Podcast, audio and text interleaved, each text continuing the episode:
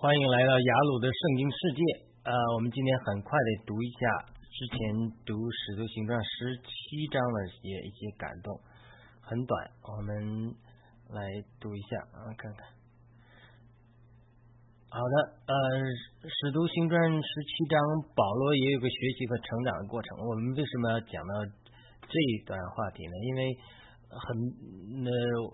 我记得那个雷克乔纳曾经说过啊，说从亚丁马丁路德改教以来，那么关于解经的著作基本上都是以保罗为主的。当然，过去呢对于保罗的呃圣教导认识不够，但是近代改教以来对保罗的著作特别认识。那么。据说有百分之七十的解经著作都是对保罗的书信来进行解释。他一方面恢复了学习了保罗教导的真理，但另一方面呢，也产生了很多问题。呃，他讲了其中一个问题，就是说很多人呃有点过分高举保罗了，甚至保罗呃对一些事物的认识啊，呃一些教导，甚至和主耶稣的这个。呃，这个教导有有不同的时候，特别是关于女性是不是可以讲到啊？女性可不可以也要蒙头？这这些话题，这些话题中，其实主耶稣也没讲过，主耶稣没有没有讲了特别女性不可以做什么事情的，没有这么事情。所以呢，雷克强在分享他自己的经历，他说他在意象中啊看到保罗，保罗就对他说，他说近代教会。啊，犯了一个问题，就太高举保罗的知识了。那么他说啊，保罗在这意象中对他说：“说你们应该拿主耶稣在四福音的话来衡量和评鉴我在呃书信中的一些教导，而不是拿我的教导来衡量限制耶稣的教导。当然，这个是他的个人的一个经历了。”但是无论如何，就是说，呃，进呃，一方面我们要肯定马丁路德改教以来有很多的对保罗的著作的学习和恢复，汗牛充栋关于保罗。但另外一方面就是说，我们容易把保罗偶像化，特别是忽略了忽略了使徒行传记载中有一个保罗学习和成长的过程。保罗他是一个学习和成长的过程的。那么这个学习成长过程一个主线就是我们使徒行传得到一个感动，就是他最初神。让他远远的到外邦人中间去，离开耶路撒冷的见证必不被接受。但是呢，他有一个非常缓慢的顺服的过程，甚至不顺服的过程，非要去耶路撒冷，非要去搞，非要去搞犹太人。但是呢，最后环境证明，还是神早就告诉他的是对的。所以慢慢慢慢的使徒行传最后一章就记载保罗到罗马之后。顺服的神的引领，到外邦人做外邦人使徒，住在那里三年之久，这个非常有果效的去传福音。所以他保罗他是有个学习和成长的过程的。那么在保罗在这种学习和成长的过程中，特别是在不顺从神的引领，非要去跟犹太人传福音的这个过程之中，那么他有没有遇到挫折呢？他有没有从这挫折中学习呢？这就是我们使徒行传十七章我们读到的是一些感动。我就来简单的读一下当时的感动，你就知道我这个意思是什么。使徒行传十七章开始就讲述了保罗和希腊，十六章我讲了希腊如何出场，对不对？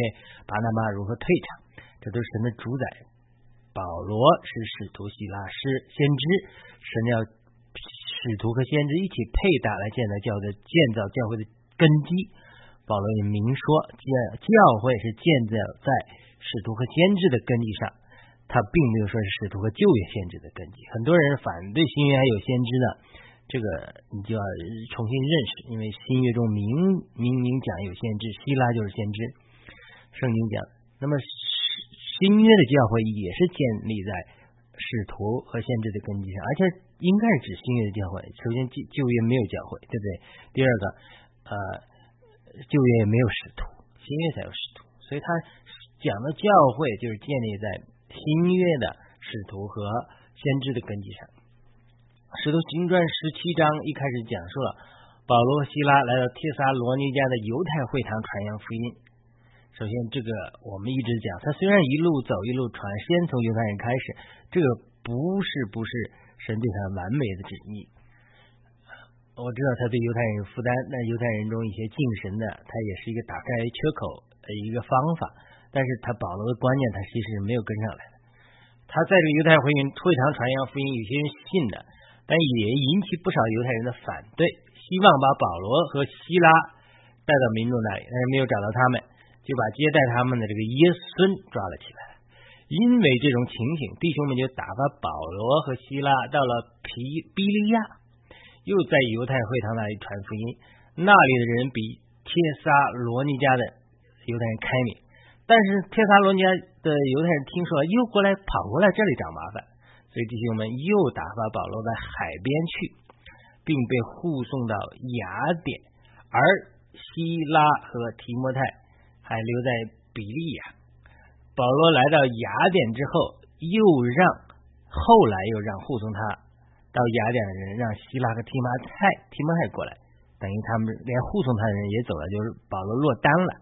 然后圣经记载说，十七章十六节到十八节记载说，保罗在雅典等候他们的时候，看见满城都是偶像，他里面的灵就受到激愤，于是，在会堂里与犹太人和敬神的人辩论。也与每日在市场上所遇遇见的人辩论，还有一些以比古罗和斯多亚的哲学家与他争论。有的说这胡言乱语的想要说什么呢？有的说他似乎是传说异邦鬼神的。这话是因保罗传扬耶稣与复活为福音。开头分享了一个基督徒姊妹，我们聚会的基督徒姊妹说，为什么帖撒罗尼迦的犹太人这么反对保罗传福音？而且在在保罗到了比利亚，在犹太人传。会堂传福音之后还要追过来，为什么保罗他们到了那里还是去犹太人会堂传福音？以及为什么保罗到了雅典还要让希拉和提马提摩太过来？看来提摩太也一直与保罗同在，但是为什么在前面的帖撒罗尼迦和比利亚的时候，为什么没有提到他们提摩太？还有犹太人把耶稣带到民众那里之后，为什么在十七章七至八节记载说？耶稣竟然，耶孙竟然接待他们，这些人行事都违背该杀的诏谕。说另有一个王耶稣，群众和地方官听见他们的这话就惊慌了。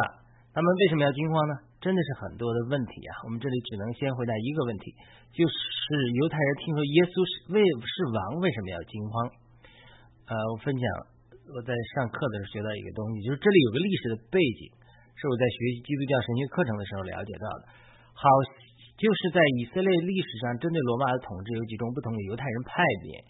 一派人，比如好像圣经中提到的西利党人和撒都该人，那么他们主张是配合罗马统治的；而法利赛人和奋锐党人 （Zealots） 是主张独立，反对罗马人统治的。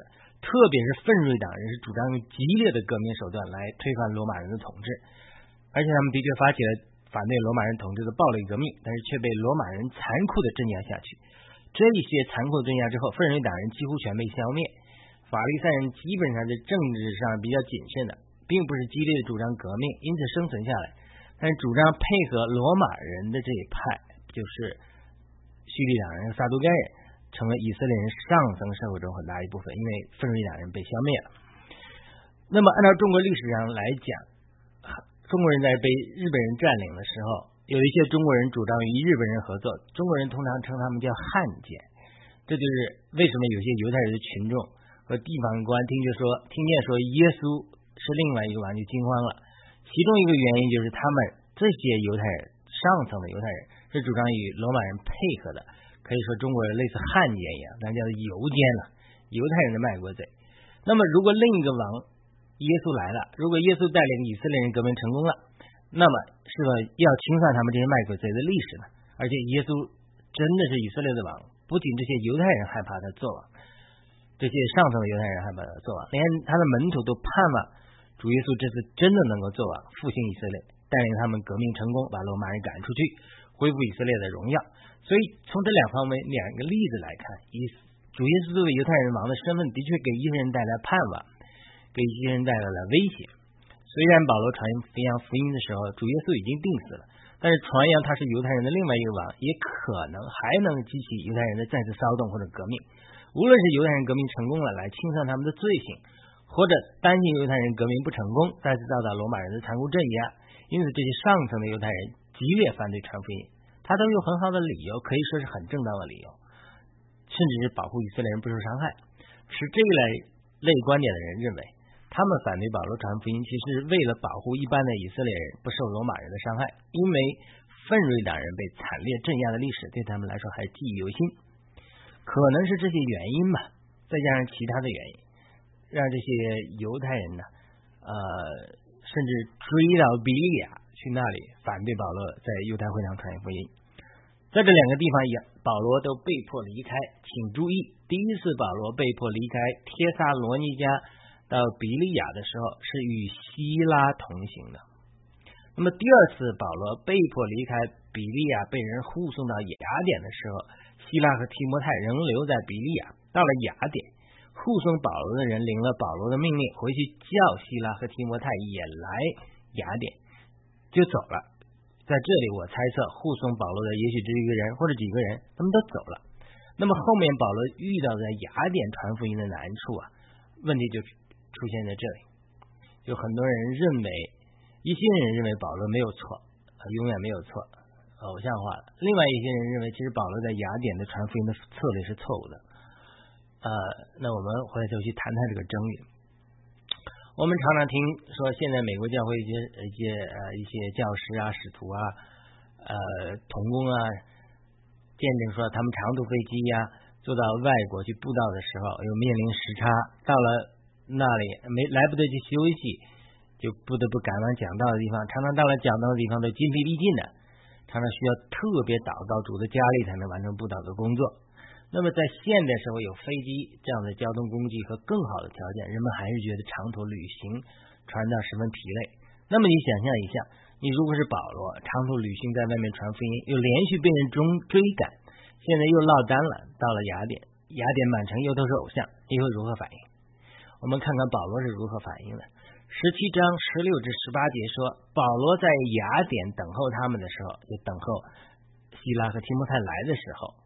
这圣灵明确提到，等候他们的时候，看见满城都是偶像，他的里面的灵就受到激愤，于是，在会堂里与犹太人和敬神的人辩论，也与每日在市场上所遇见的人辩论，还有一些以比古罗和斯多亚的哲学家与他争论。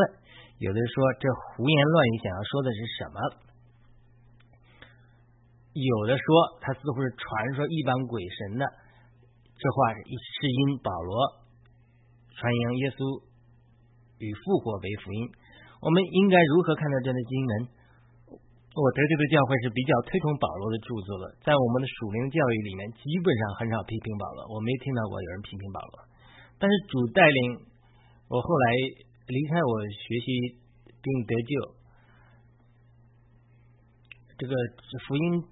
派教会传统以外的其他的圣经教师，特别灵运动的圣经教师的教导时候，哎，就听到一些对保罗的这个呃批评。刚才我前面提到过雷克乔纳，这是灵运动中的一个先知，也是教师嘛。他说有调查显示，马丁路德以来改教的解经著作中，百分之八十是关于保罗的。有一次，这个前面提到，我再念一下。有一次他在异象里看到保罗，保罗对他说：“大家太高举保他了。”不应该拿着他的著作来分析四福音四福音书，而是应该拿着四福音书中主的话来衡量他的著作。雷克强呢还说，其实保罗的一生经历了三个阶段的成长和变化。最初的阶段好像他在加勒泰一章所说的：“我即刻没有与血肉之人商量。”说这个话的时候似乎还有一些骄傲。但是第二个阶段他就自称自己：“我原是史书中最小的。”林前十五章九节和。以弗所三章八节，我就比众圣徒中最小的这还小。到了最后，提摩太前书一章十五节，他就说，在罪人中我是一个罪魁。他这是他的观点。这些经文说明保罗也不断经历了一个不断更加谦卑的过程。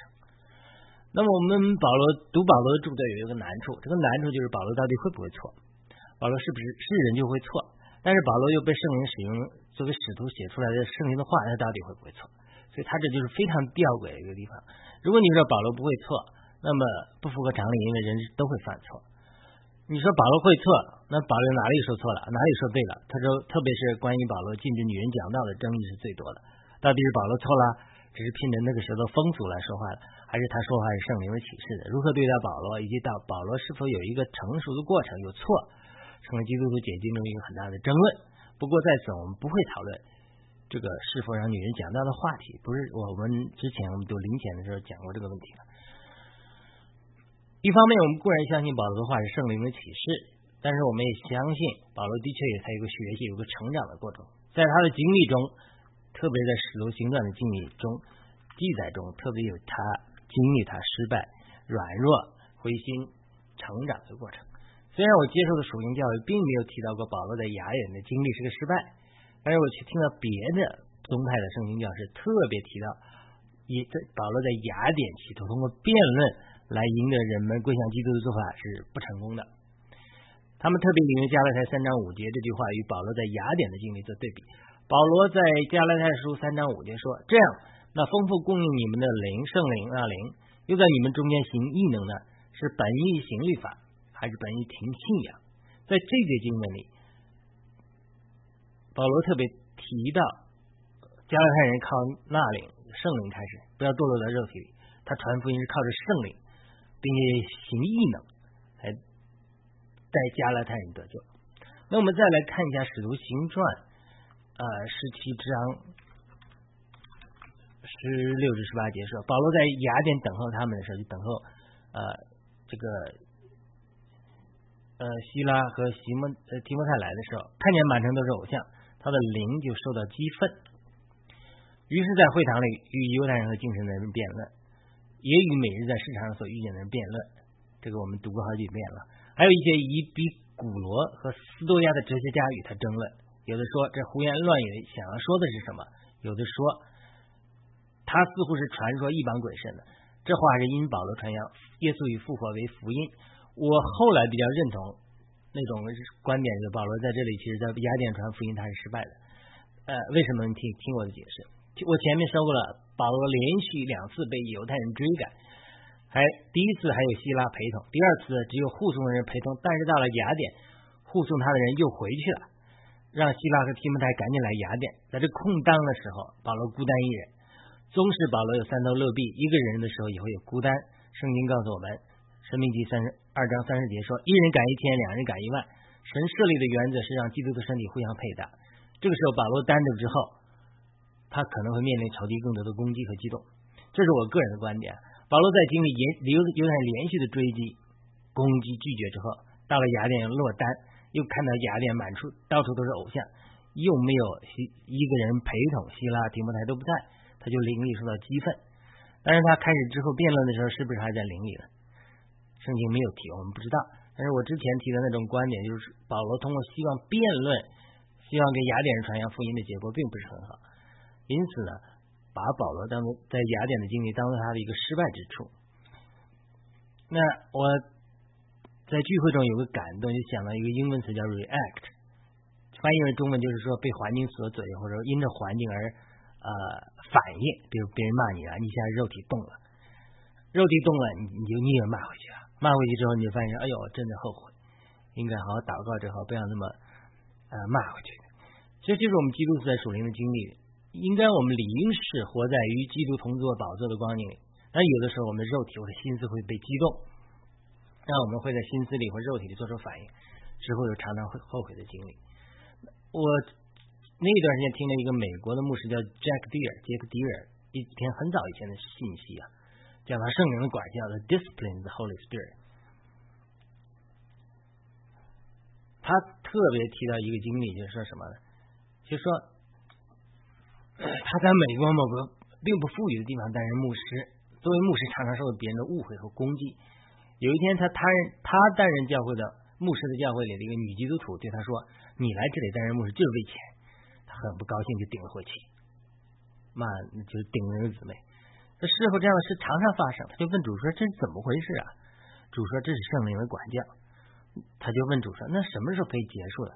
主就回答说：“当你能够以温柔、恩慈的灵对待批评你的人的时候。”那么杰克蒂尔是福音派转到灵运动中一个非常有名的牧师，在美国基督教界相当有名。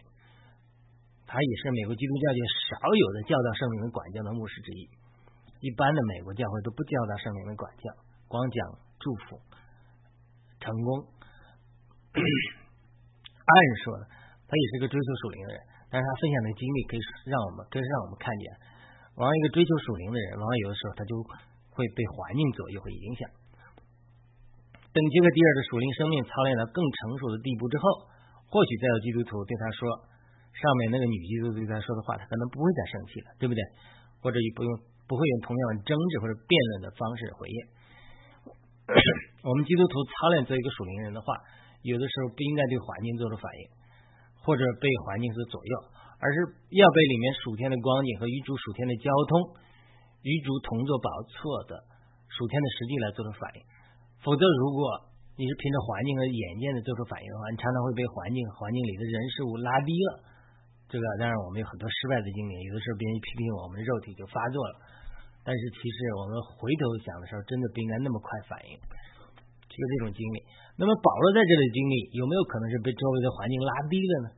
我们知道保罗是有属天的经历和眼光的人，但是人都有软弱的时候，特别是让他连续受到犹太人的攻击、追追呀，并且他的同工。希拉和提摩太也不都在，也都不在身边扶持，一个人都没有。以及他本来或许就在加马列前受教知识很多，擅长辩论，就是认为自己很厉害。他不会在会不会在灵里激愤之后魂力就被击中了？说你们会辩论，我也会辩论。你这些厉害，我也这些厉害。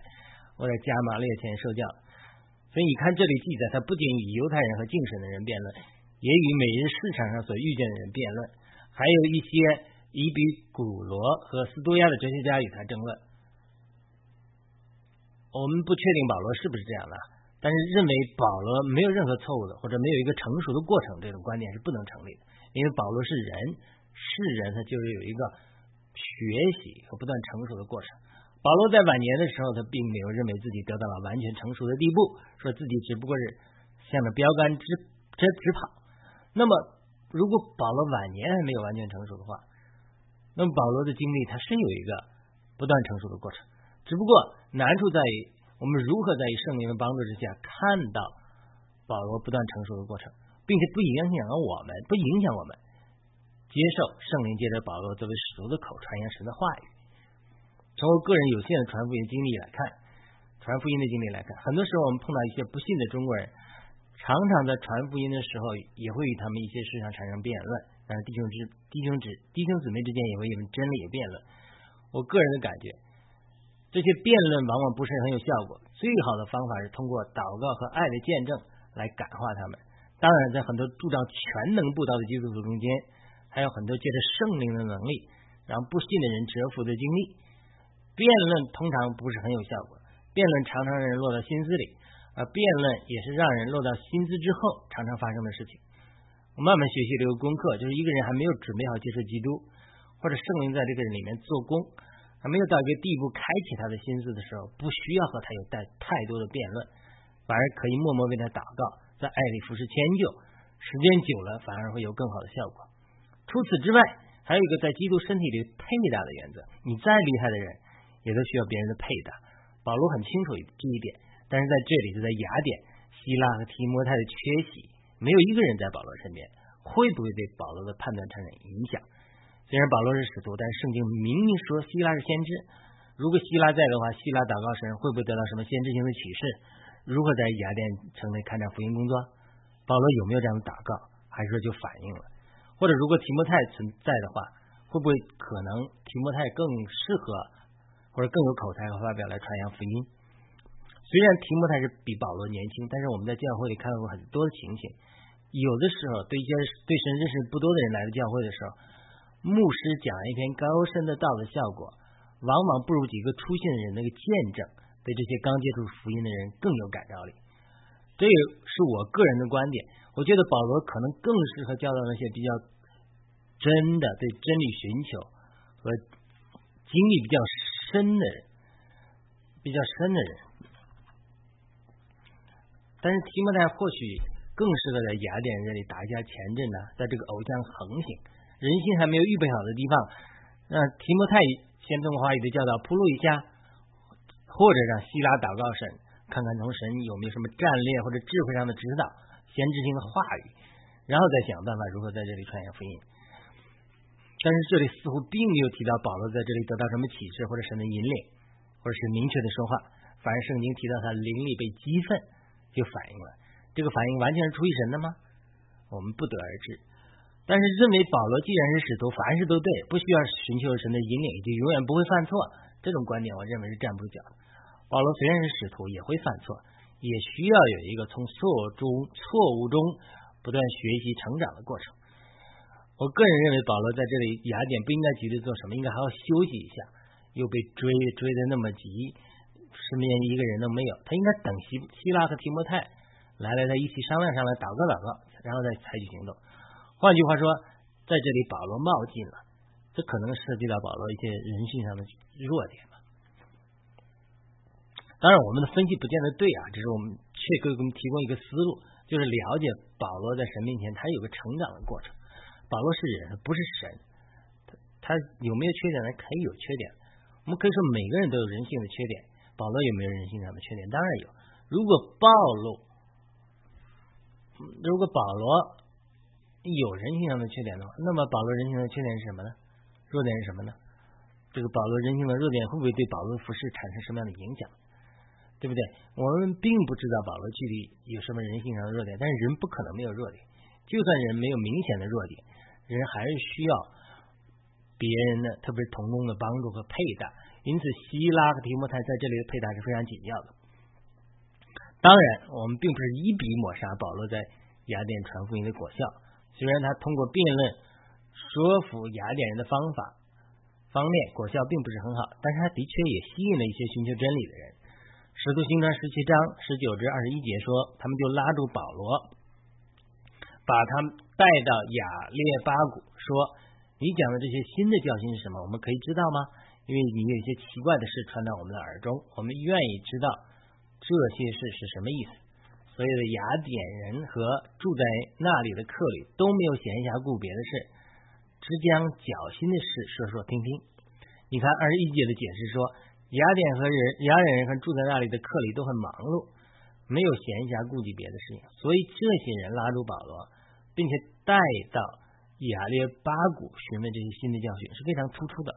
回到我们之前所提到的，保罗可能有的人真的不如提摩太那样对擅长对新人啊，保罗呃辩论的果效或许不大，但是这并不影响保罗吸引那些真心寻求的人。保罗可能更适合牧养服侍这一类的人群。那么，保罗在这段的传讲里讲出了非常著名的一段话，就是《使徒行传》十七章四十十四至二十七节说：“创造宇宙和其中万物的神，既是天地的主，就不如人手所造的殿，也不用人手服侍，好像缺少什么，自己倒将生命气息万物赐给人。他从一本造出万族的人，住在全地面上。”并且预先定准他们的时期和居住的疆界，好叫他们寻求神，或者可以揣摩而得。其实他离我们个人并不远。我们无意贬低保罗，这里的经历好像是保罗在雅典的经历的亮点。但是我个人不觉得把保罗偶像化，或者认为保罗没有一个不断成熟的过程是正确的。保罗也是人，在连续受到攻击以及落单的时候会软弱，会被环境所激动来进行反应 （react）。而这样的反应通常会把我们拉低到环境或者仇敌的水平，使我们失去在基督里得胜的制高点。比如我前面举的那个牧师杰克比尔的例子，当别人批评你的时候，不要急着反应，反而是应该安心在主里，寻为主的智慧和引领，应对这些批评。当然，我也很多这样的失败了。同样，我认为这里保罗应该不要紧，应该好好寻求一下主，应该如何针对偶像霸占的雅典来传福音。也应该等等希拉和提摩太来了之后，好好商量一下再做决定。不是说保罗没有智慧，而保罗连续受到攻击又落单，他需要好好休息一下，也需要人好好牧养一下。交通到这里，我们的聚会快要结束了。这次聚会中有一对新的夫妇来，我们查经聚会中，希望能够在聚会结束前给他们一个祝福的话语。我就祷告神说，有什么祝福的话语可以祝福他们。哎，我就有个感动，就是雅居拉和百基拉这对夫妇，好像雅居拉和百基拉一样。我就祷告说，我觉得神呃，觉得你们是雅居拉和百基拉一样，就是和保罗同业的，就是牧养保罗的。虽然保罗是使徒，但使徒也需要人牧养和成全。我记得神呼召你们来做雅居拉和百基拉，来成全明日的保罗。因为这个时代实际上兴起很多保罗一样的使徒来被神大大使用。神呼召你们做这雅居拉、百基拉这样的夫妇，在教会里成全服侍将来可能做使徒的人。不管这个人现在还是你们的孩子，或者你们教会的一个小弟兄、小姊妹，神会使用你们来成全他们，使得他们成为保罗这样服侍者。正如我们在这一章里看见，保罗也有软弱的时候，也有需要配搭和帮助的时候。那么保罗不久就遇到了雅居拉和百基拉，成为保罗属灵上的一个转折点。因为百雅居拉和百基拉这对夫妇有着正确的人性，他们又与保罗同业，并且接待保罗。我们相信雅居拉和百居拉在很大的程度上牧养了保罗。那么因此保罗在遇到雅居拉和百基拉并他们同工之后，可以说属灵上变得更加成熟了。神如何使用？呃，这个雅基拉和宝百基拉来牧养和成全保罗，我跟他们祷告，神也会使用你们这个夫妇来成全明日的保罗。这个这种预预言的话，有时候祝福的话，也是跟经上圣经上说，人人可以发预言来做这个呃做先知讲道，来祝福别人。但是我们都感动发完之后呢，哎。我们就发现这个真的是出于圣灵的，因为使徒行传十八章就开始介绍保罗碰到雅居拉和百居拉的经历，就说他十七章讲了保罗这种在雅典的经历，他需要人牧养，落单了。十八章马上发生了一件事情，就是罗马的教会被逼迫，所有的犹太人必须离开离开罗马，那么雅居拉和百居拉也离开了，呃，来到格林多，呃。好像是格林多，然后在那里遇见了保罗，并且似乎他们住在一起，还一起支帐篷。所以因此呢，亚基拉和白基拉这个夫妇能够更好的牧养保罗。保罗需要人的家庭的牧养。那另外一方面啊，这个白基拉和亚基拉，亚基拉和白基拉又把罗马教会的情景讲给这个保罗听。保罗因此有了去罗马的负担，才后来后来有了罗马书。当然，他不确定能不能去罗马，所以他这使徒行传十七章和十八章又进入新新的这个转折点，就是保罗遇到他人生中一个属灵的转折点，就是能够牧养他的人，就是百基拉和雅居拉，雅居拉和百基拉这对夫妇。那么好了，我们今天就到这里，我们下一次使徒行传十八章的时候，我们会再讲讲这个雅基拉和百基拉是如何与保罗相遇的，以及如何他们牧养了保罗。帮助保罗在生命上变得更加成熟。好的，那我们今天的信息就到这里，我们下次再会。欢迎点赞、转发、评论，帮助呃我们推广这些呃神的话语。再见。